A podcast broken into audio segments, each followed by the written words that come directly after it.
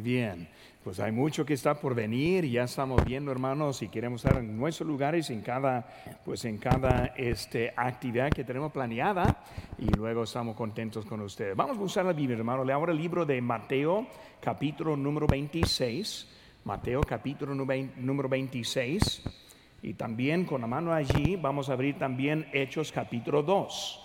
Mateo 26 y Hechos, capítulo número 2 y vamos a leer la lectura bíblica en esta mañana y les invito hermanos que se pongan de pie mientras que leemos ahora la palabra de Dios. Mateo capítulo 26, vamos a iniciar allí y luego vamos a seguir a Hechos capítulo 2, ese, terminando este pasaje aquí.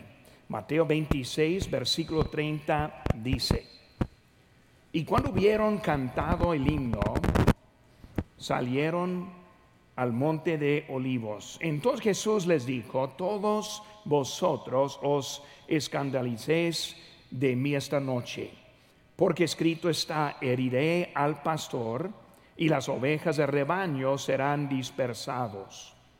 Pero después que haya resucitado, iré delante de vosotros a Galilea. Respondiendo Pedro le dijo, aunque todos se escandalicen de ti, yo nunca me escandalizaré. Jesús le dijo, de cierto te digo, que esta noche antes que el gallo cante, me negarás tres veces. Pedro le dijo, aunque me sea necesario morir contigo, no te negaré.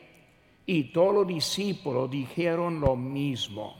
Vemos, hermanos, ahora en Hechos capítulo 2, guardando su lugar allí. Si tiene un separador, va a querer poner ahí en Hechos, porque vamos a empezar Mateo. Pero aquí en Hechos 2.14 nos dice, entonces Pedro, poniéndose en pie con los once, alzó la voz y les habló diciendo, varones judíos y todos los que habitáis en Jerusalén, esto sea notorio y oíd mis palabras. Aquí estamos viendo a Pedro. Y algo pasó con él entre el pasaje del Mateo 26 y el pasaje de Hechos capítulo 2. Y en eso estamos viendo una transformación en su vida. Ahora en ese tiempo estamos viendo un poco de la vida transformada y vamos a ver lo que pasó en la vida de Pedro, que también nosotros podemos aplicar a nuestras vidas también. Vamos a hacer una palabra de oración mientras que empezamos el mensaje de esta mañana. Padre Santo, Señor, gracias te damos por este día tan hermoso que nos has dado, Señor. Gracias por el tiempecito que tuvimos para festejar el cumpleaños del Pastor Chapo. Señor, también yo te pido que tú le bendigas en su vida. Señor, en esta mañana te pido que tú nos ayudes a entender la necesidad de tener una vida transformada. Señor, te pido que tú nos bendigas. Usa este tiempo, te pido, en tu nombre precioso que te pedimos. Amén. Pueden tomar asiento, hermanos. Ahora hoy en la tarde vamos a estar viendo eh, otro servicio a las 5 y también quiero animarles a que vengan en la tarde a las 5 y vamos a estar viendo después de la resurrección. La semana pasada celebramos la resurrección del Señor y vamos a ver lo que pasó ahora después de la resurrección y también aplicarlo en nuestras vidas. Y también los miércoles estoy empezando una serie de fundamentos de la fe y cosas básicas que nosotros necesitamos saber en nuestras vidas. Y este miércoles voy a seguir con la creación. Y vamos a estar viendo unas verdades que estamos perdiendo y olvidando, especialmente en la época en donde nosotros vivimos hoy en día. Voy a contestar unas preguntas como que, ¿de dónde venimos? ¿Por qué estamos aquí? ¿Y a dónde vamos en nuestra vida? Y por lo menos yo les animo a que nos acompañen también hoy en la tarde a las 5 y también este miércoles a las 7 de la tarde, ese para aprender más de la palabra de Dios. Pero esta mañana estamos viendo de la transformación de la, de la vida. Hay una necesidad muy grande que es una transformación. Y en realidad nosotros somos personas en necesidad de una transformación verdadera. Un esposo que no trata bien a su esposa necesita una transformación. Una esposa que no sabe respetar y apoyar a su marido está en necesidad de una transformación.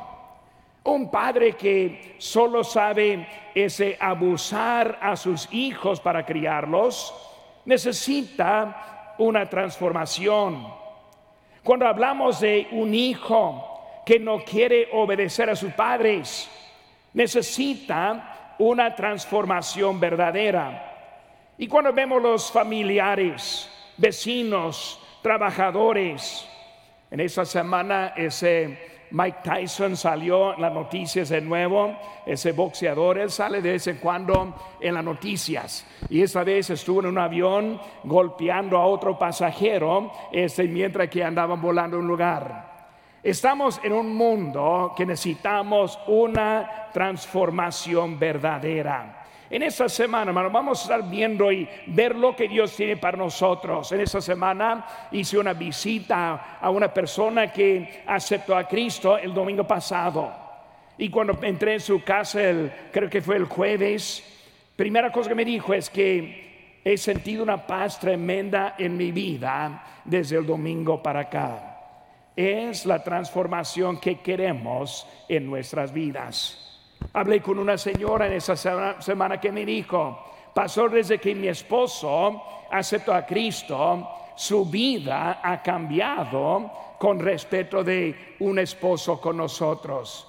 En la verdad, hermanos, es la transformación que nosotros queremos en nuestra vida. Y cuando pensamos en esa transformación, comenzó con Jesucristo, como vimos la semana pasada como el cordero que vino este para dar su vida en rescate por nosotros, que vendrá otra vez como rey de gloria para establecer su reino para con nosotros. Hermanos, es la vida transformada. Y ahora llegamos a la vida de Pedro. Pedro, ¿quién es Pedro? Pues él es conocido de varias cosas. Es famoso por el canto de gallo. Él es famoso por negar a Jesucristo. Su frase principal fue, aunque me sea necesario morir contigo, no te negaré. Cuando vemos a Pedro, él falló en gran manera, vez tras vez tras vez. Pero vemos ahora entrando en hechos, algo pasó. Llegando el día de Pentecostés, su vida fue transformada. Se convirtió de ser un líder entre los apóstoles. Por ¿qué fue la cosa que le transformó a él? Hermano, esta mañana quiero que estemos escuchando y aplicando a nuestras vidas, primeramente, la necesidad que tenemos de una transformación verdadera y también unos pasos para ayudarnos de tomar, es encontrar esa transformación también. Dentro de nuestras manos debemos tener ahí las notas para este mensaje que pueden seguir y luego recordar y, hay lugar que puede rellenar llenar algunos espacios y también eh, se pueden hacer notaciones, algo que tal vez quiere recordar de este mensaje. Pero cuando vemos primeramente, hermanos, vemos que Pedro, y primero Pedro el pescador, Pedro el pescador. Vemos en capítulo número 4 de Mateo, no más poco atrás en nuestras Biblias, en Mateo capítulo 4, versículo número 18, la Biblia dice, andando Jesús junto al mar de Galilea, vio a dos hermanos, Simón llamado Pedro y Andrés su hermano, que echaban la red en el mar porque eran pescadores. Por eso empezando ahora vemos que Pedro, este el pescador, y hermanos, cuando vemos su vida, su vida comienza con un principio de su historia. Y el principio de la historia que vemos de Pedro es que simplemente era un pescador, un hombre natural, un hombre trabajador un hombre que no tuvo conciencia a las cosas de Dios. Hermano, cuando vemos a nuestras vidas, siempre todos comenzamos iguales como Pedro. Igual como Pedro comenzó como un hombre natural, no tuvo conciencia con Dios. Igual, hermanos, en nuestras vidas. Nosotros vivimos una vida ese apartada de Dios desde el principio su forma de vida que encontramos aquí en Hechos 13, dice 4.13, dice, sabiendo que era hombre sin letras y de vulgro Su forma de hablar obviamente fue un hombre mundano, un hombre este que no conocía a Dios con su vida. Pedro fue salvo de la vida de un pescador, de un pecador y de un hombre de este mundo. Cuando hablamos de nuestra vida, todos comenzamos iguales como Pedro. No hay ninguno que decir, pues yo siempre he sido bueno. He escuchado a algunos decir eso. Yo he hablado con, con algunos que me dicen, no, pues yo fui criado en una familia cristiana. Como que hay algo especial en eso. Pues yo también, yo fui criado en una familia cristiana. Pero de la edad de siete años yo, reconocí mi necesidad como pecador ante Dios. Pedro comenzó como un pescador, como un pecador, y luego empezó su vida en esa vida. Al principio, hermano, nuestra vida, todos tenemos esa misma historia. Comenzamos, dice la Biblia, como está escrito, no hay justo ni a uno. Todos somos pecadores. Y lo vemos siempre también, porque escuchamos frases así como que ese es como su padre. Y cuando alguien dice que ese es como su padre, normalmente no lo dice por algo bueno, sino por algún mal costumbre de su padre. Y vemos que nosotros, nosotros comenzamos con como nuestro padre, como los del mundo, como los que están en necesidad de una transformación verdadera en nuestras vidas.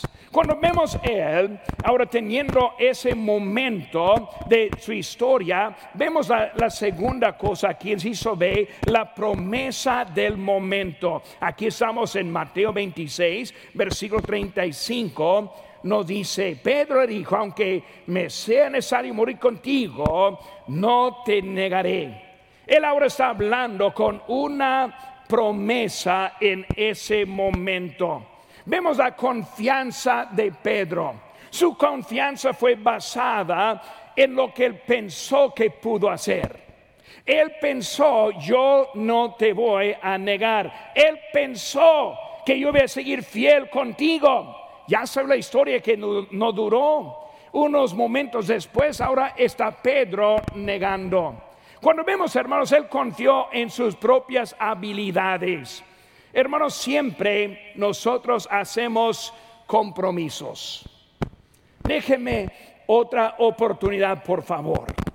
Siempre decimos, pues nunca más voy a enojarme, no te voy a pegar, jamás voy a hablar con malas palabras, déjame otra oportunidad. Siempre hacemos promesas del momento, pero después de un rato viene el enojo, salen las palabras vi la violencia y la vida sigue igual. Así fue Pedro. Muy rápido parecía pues ese, ese Jesús, hasta la muerte iré contigo. Y en unos momentos después, ahí anda él negando a Cristo. Él vivía en su carne, vivía en sus propias habilidades. Y nosotros mientras que seguimos viviendo nuestras propias habilidades, siempre vamos a fallar. El hombre dice a su esposa, no, ya no te voy a ofender. Y luego vuelve a ofender. Dice al hijo, ah, jamás le voy a, golpear de esa forma. Y luego vuelve a golpearle de esa forma.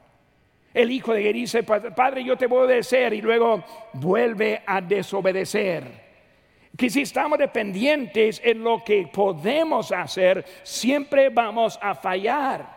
Pedro, si tú, si, tú, sigues en tu propia habilidad y en tu propia carne, tu propia fuerza, vas a seguir fallando a nuestro Señor Jesucristo, que necesita una vida transformada. Él estuvo viviendo en esa noche siempre en sus propias habilidades. Lo recordamos en la vez que estuvo pescando cuando Cristo le dio la orden en cómo pescar y él dijo, respondiendo Simón le dijo, maestro, toda la noche hemos estado trabajando y nada hemos pescado, más a tu palabra echaré la red.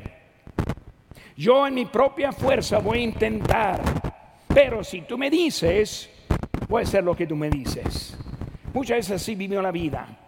Mientras que podemos en nuestra fuerza, seguimos haciéndolo Mientras que pensamos que podemos ponerlo bajo el control, seguimos en nuestras fuerzas.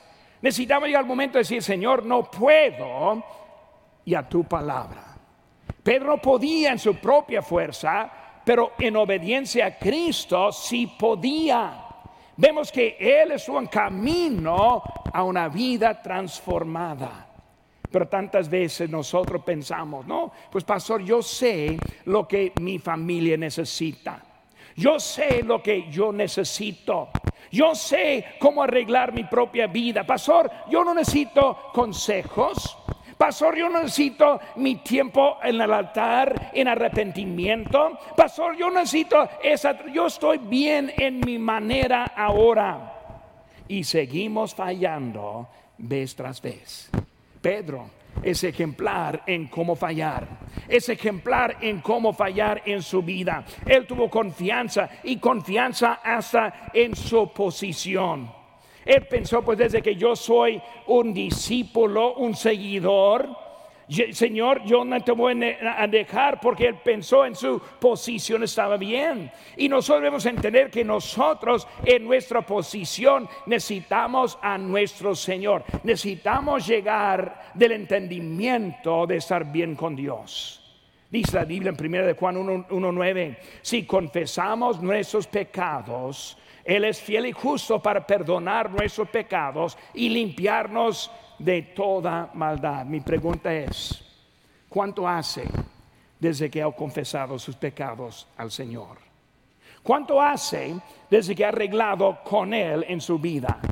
¿Cuánto hace desde que ha decidido, pues yo voy a confesar y andar a arreglar mi vida? Es la forma para ponernos en camino de esa, e, e, esa transformación. Vemos su orgullo que vemos. Cristo le avisó ahí en versículo 31, dice, todos vosotros os escandalicé de mí esta noche. Él está avisándole que van a fallar. Él pensó que él sabía mejor que Cristo.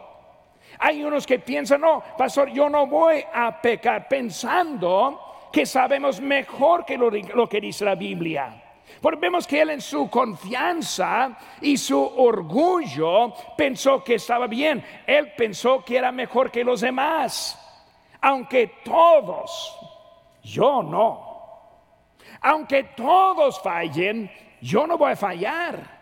Y él anduvo pensando que su propia habilidad iba a poder seguir adelante. Pero vemos que siguió fallando en su vida. Y hasta este momento, el momento que Cristo está en camino a la cruz, uno de los suyos, ahí afuera, hablando mal de él, negándole, hasta con groserías y malas palabras, hablando acerca de nuestro Señor. Pedro pensó que tenía el poder en sí mismo. Dice en 1 Corintios 10, 12, así que el que piensa estar firme, mire que no caiga. Si piensa en ese momento está bien, como anda, cuidado. Todos andamos en necesidad, en necesidad de dependencia de nuestro Señor. Vimos como el pescador, ese el principio de su historia, la promesa, el momento, pero también vemos en Ciso C el producto de su hermano. Algo bonito aquí que vemos en esa historia, que lo encontramos en Juan 1, está escrito ahí, dice Andrés, hermano de Simón Pedro, era uno de los dos que habían huido a Juan y habían seguido a Jesús. Este halló primero a su hermano Simón y le dijo, hemos hallado al Mesías, que traducido es el Cristo, y le trajo a Jesús. Y mirando a Jesús dijo, tú eres Simón, hijo de Jonás, tú serás llamado Cefa. Qué tremenda la historia aquí. La razón por lo cual que llegó Simón fue por su hermano Andrés. Andrés trajo a su hermano y ahora él empieza su historia con Jesucristo. Hermano, cuando vemos nuestra historia, debemos entender la necesidad de traer a alguien a los pies de Cristo. No sabemos quién será esa persona. Andrés, ¿quién es Simón? No, es mi hermano. Pero ¿qué puede ser Simón? No, mucho, yo lo conozco. Es un hombre que no sabe cómo conducir. Es hombre que su vida está muy, muy desorientada. Eh, yo veo que Simón tiene muchas fallas. Pues ¿quién es ese Simón? ¿Va a ser un predicador? Ah, nunca. ¿Va a ser un líder de los apóstoles? Ah, nunca. E, es mi hermano. Por eso él no sabía quién era cuando lo trajo a los pies de Cristo. Nosotros sabemos. Vemos que Andrés fue el que siempre quería involucrar a otros. Aquí en esta historia vemos a Pedro, pero también vimos también en la alimentación del cinco mil. Fue Andrés quien trajo el muchacho a Cristo. Siempre involucrando a otros a la, la obra de Dios. Cuando vemos esa historia y Pedro ahora siendo pescador, siendo pecador, siendo del mundo, por la misericordia, el amor de su hermano, ahora él está a los pies de Cristo. Hermanos, hay mucha necesidad en este mundo. Hay una historia muy bonita de un hombre llamado Eduardo Kimball. Eduardo Kimball es uno que muy pocos van a, reconocer. Era un maestro de niños en la escuela dominical y él fue en los tiempos de 1850. Y ese maestro de niños, ¿acaso ganó a uno, a un niño para Cristo? Y ese niño que él, ganó para Cristo fue el bien conocido D.L. Moody. D.L. Moody fue ganado por un maestro de la dominical. Porque aquí tenemos algunos que están trabajando con los niños y deben entender que esos niños tienen valor. Esos niños tienen un futuro.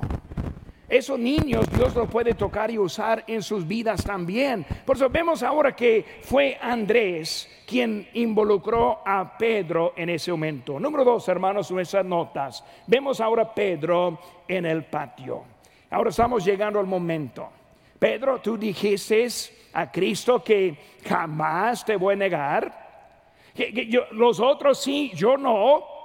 Hasta que si yo necesito, van a ser cuatro cruces, la cuarta para mí. Yo soy dispuesto para ir contigo. Ahora, en vez de la cuarta cruz, en vez de él también colgado con él, lo vemos aquí en nuestra historia, en versículo número 69, Mateo 26, 69. Dice, pero Pedro, digo, Pedro estaba sentado fuera en el patio. Y se, le acercó una criada diciendo, tú también estabas con Jesús el Galileo. Mas él negó delante de todos diciendo, no sé lo que dices. Vemos ahora con él en el patio. Primera verdad que encontramos en Sisua es la debilidad de la carne. La debilidad de la carne. Muchas veces hay muchos cristianos que viven la vida cristiana, pero también basada en su carne. Y aquí está fácil. Está fácil decir, Señor, hasta la muerte iré contigo. Y luego llegamos a nuestro lugar de trabajo, otros empiezan a burlarse y ahí se queda mudo. No dice nada. Es diferente en el mundo cuando está en la carne. Pedro, que está en la carne, tú vas a fallar como estaba viendo en ese momento. Él siempre batallaba con su carne, caminando sobre el mar, recordando esa vez caminando sobre el mar, cuando miró abajo, empezó para abajo. ¿Por qué? Tuvo problemas con su carne, no pudo confiar en Jesús. Una vez dijo, vamos a edificar tres altares, no, es Cristo, no los otros. En la negación y recordando que una vez cortó la oreja del soldado.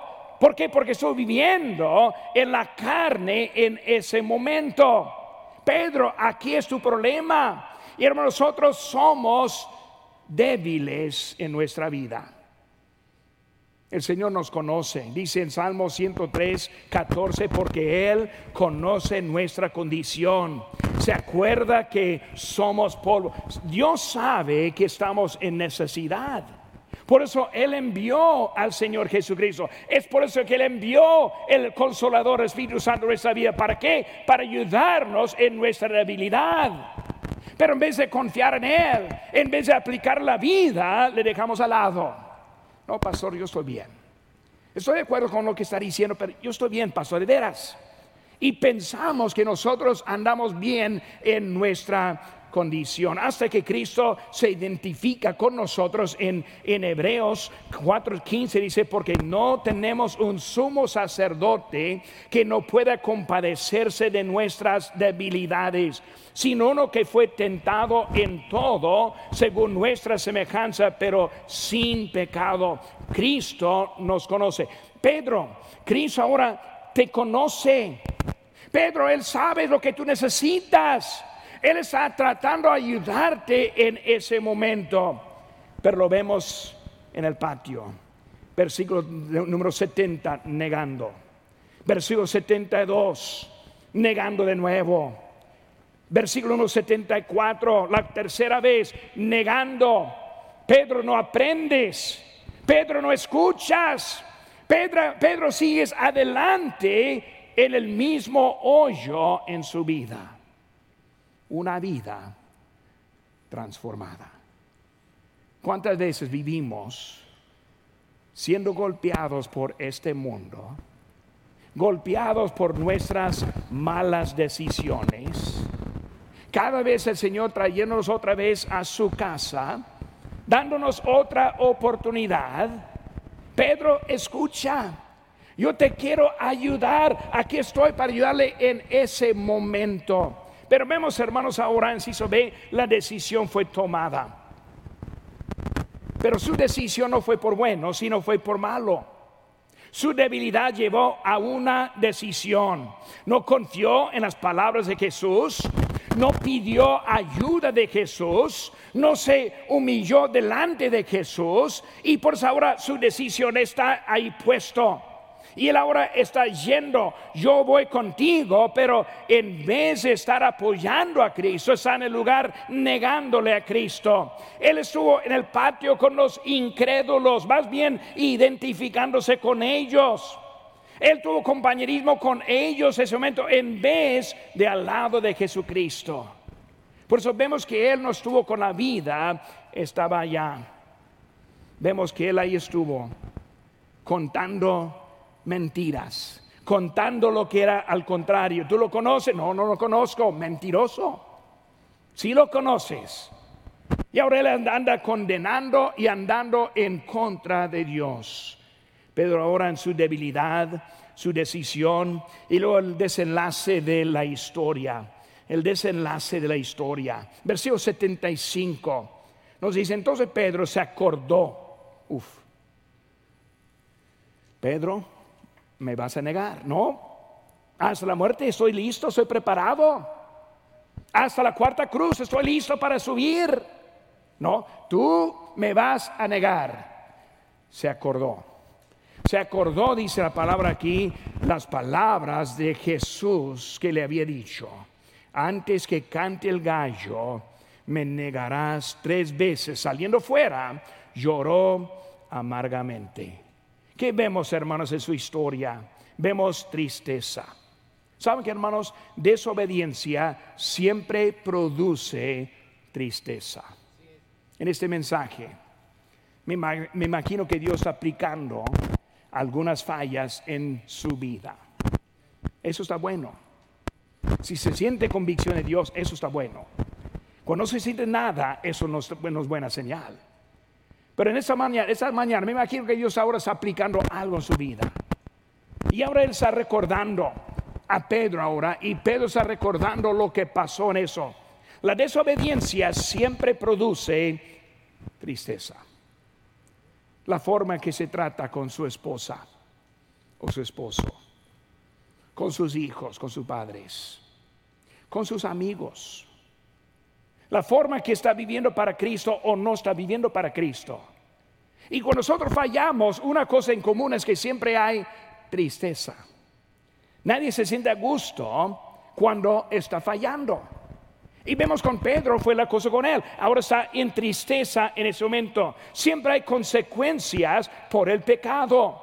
Una consecuencia es el desánimo. En Juan capítulo 21, versículo 3 dice, Simón Pedro les dijo, voy a pescar. Ahora, ¿qué era, era Pedro? Pescador. Pescador que Cristo dijo, ahora te haré pescador de hombres. Pedro, deja tu oficio para empezar en el nuevo. Después de la negación, voy a pescar. Voy a la vida de antes. Voy a dejar la iglesia, los cultos. Voy a dejar tocar puertas y ganar almas. Voy a dejar mi grupo de crecimiento. Voy a dejar mis amistades y voy a pescar. Desánimo, desánimo. No solo él, sino también afectó a otros. Porque el mismo texto nos dice, ellos dijeron, vamos nosotros también contigo. Vemos ahora que Pedro quiso volver y con él caló otros con él. Vemos el desánimo, hermanos, es consecuencia de la desobediencia. Hermanos, afecta a otros, elimina las bendiciones. Dice, aquella noche no pescaron nada. Bueno, Pedro, sí puede volver a tu vida, tú no vas a ser bendecido. ¿Por qué? Porque tu vida no está allá, tu vida está acá. Y mientras que pensamos que podemos huirnos de Cristo, Él todavía está. Hermanos, Él nos está bendiciendo la desobediencia. Él llama atención a nosotros, volver al lugar de donde Él está. Pedro, aquí está la vida que yo te estoy enseñando. Por eso vemos Pedro, el pescador, hombre natural. Vemos Pedro en el patio negando. Y ahora número tres, hermanos, vemos Pedro, el predicador. Vemos ahora rápidamente conmigo en Hechos capítulo 2, versículo 14. Entonces Pedro poniéndose en pie con los once, alzó la voz y les habló diciendo, varones judíos y todos los que habitáis en Jerusalén, es esto sea notorio y oíd mis palabras. Vemos ahora Pedro, no él negando, sino ahora él proclamando. No él a un lado oyéndose, llorando amargamente, sino ahora está predicando el Evangelio. Algo pasó en la vida de Pedro. Su vida ahora, vemos, es una vida transformada. Por eso, hermanos, en Ciudad dice la promesa de la transformación. No recordando en Mateo 4, 19, dice, andando Jesús junto al mar de Galilea, vio a dos hermanos, Simón, llamado Pedro, y Andrés, su hermano, que echaba la red en el mar porque eran pescadores, lo que leímos ahorita. Siguiente versículo dice, les dijo, venid en pos de mí y os haré pescadores de hombres. Pedro, te avisándote de lo que vas a hacer. Ya no pescado de peces, sino de hombres. Voy a pescar, voy a volver a la vida. No, Pedro, no vas a volver a la vida Voy a andar como antes. No, no puedes andar como antes. porque Ahora Cristo te ha destinado para otra cosa. Ahora volvió y vemos ahora en su oficio nuevo que el Cristo le dio. Pescador de hombre. Ahí anda él en obediencia en ese momento. Hermanos, esa promesa está para nosotros. Esa promesa fue desde la salvación. Cuando Cristo nos salva, nos salva con propósito. Pero Pedro, si tú sigues en el patio para atrás, si tú sigues negando, si tú sigues en desobediencia, nunca vas a llegar a la posición que Cristo tiene para ti. Y muchos siguen al mal camino pensando que Dios me va a bendecir. Yo no sé cuántas veces me ha pedido oración por un hijo rebelde. Pastor, quiero que ore por mi hijo rebelde. ¿Y qué, quiere que ore? Señor, bendícele. No. Señor, castíguele. Señor, vuélvalo. Vemos que ahora Pedro necesitaba algo para traerle a los pies de Cristo. Y vemos ahora transformación siendo hecho en su vida. Cristo tiene una, una vida para nosotros. En Mateo 26, 31, entonces Jesús les dijo, todos vosotros os escandalizaréis de mí esta noche. Pero dice que en versículo 32, pero después que haya resucitado, iré delante de vosotros a Galilea. discípulos me van a dejar, pero después les voy a traer. No, pero Pedro, hasta la muerte, Señor. No, entonces tú hasta peor. Los otros me dejan, tú me niegas. Está peor. Está peor porque no confió en las palabras de Dios. Hermanos, Dios tiene algo para nosotros para seguir adelante. Hermanos, su promesa fue y, fue, hermanos, en su vida. Vemos, hermanos, en Ciso B, el propósito de esa transformación. ¿Por qué fue transformado? Fue transformado para llevar un mensaje. Fue transformado para ser un vaso. Hermano, Dios anda buscando a vasos en esta mañana. Él está buscando a seguidores. Lleva tu cruz y sígueme. Él ahora quiere siervo, la miel es mucha y los obreros pocos. Dios tiene algo para nosotros y como dice ahora en Jeremías 18:1, palabra de Jehová que vino a Jeremías diciendo, levántate y vete a casa del alfarero y allí te haré oír mis palabras. Y descendí a la casa del alfarero y aquí que él trabajaba sobre la rueda y la vasija del barro que él hacía se echó a perder en su mano y volvió y la hizo otra vasija según le pareció mejor hacerla. Es el alfarero, somos el barro. Pedro, cuando tú negaste, voy a aplazar este barro otra vez y voy a empezar de nuevo. Nosotros esta mañana estamos delante de presencia de Dios. Dios nos quiere usar. Somos el barro en las manos de Él. Cuando fallemos, cuando deshuescamos, cuando estamos en otro camino, nos plasta para volver a formarnos de nuevo.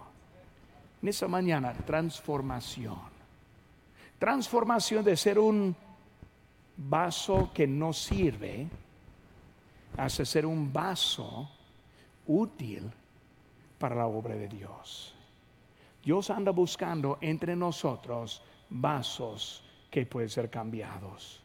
La vida transformada. Si C vemos la prueba de la transformación aquí en Hechos capítulo 2, versículo 37. Dice, al oír esto, se compugieron de corazón. Y dijeron a Pedro y a los otros apóstoles, varones hermanos, ¿qué, haremos? ¿Qué hacemos? ¿O qué haremos? Vemos con ellos, esa prueba fue la convicción que fue traída. Vemos la conversión que fue hecha y el cambio de vida que fue evidente. Los que están presentes esta mañana, Dios tiene propósito para su vida. Lo que usted necesita, como yo, es una transformación de la vida. Es lo que Cristo quiere hacer con nosotros en esta mañana. Para la persona que está en Cristo, dice la Biblia en 2 Corintios 5, 17, de modo, si alguno está en Cristo, nueva criatura es. Las cosas viejas pasaron, y aquí todas son hechas nuevas. La transformación no vivir como los del mundo, no tener la conducta como los de afuera, sino tener una vida transformada para Cristo. Pero también hay algunos que tal vez no conocen a Cristo. También Cristo nos da la oportunidad de una transformación. Como dice la Biblia que todos somos pecadores. Ninguno agrada a Dios en nuestra carne. Que necesitamos? Un Salvador. Que si confesares con tu boca que Jesús es el Señor y creyeres en tu corazón que Dios le levantó la muerte, será salvo. Cristo nos ofrece la transformación. Ojos cerrados y cabezas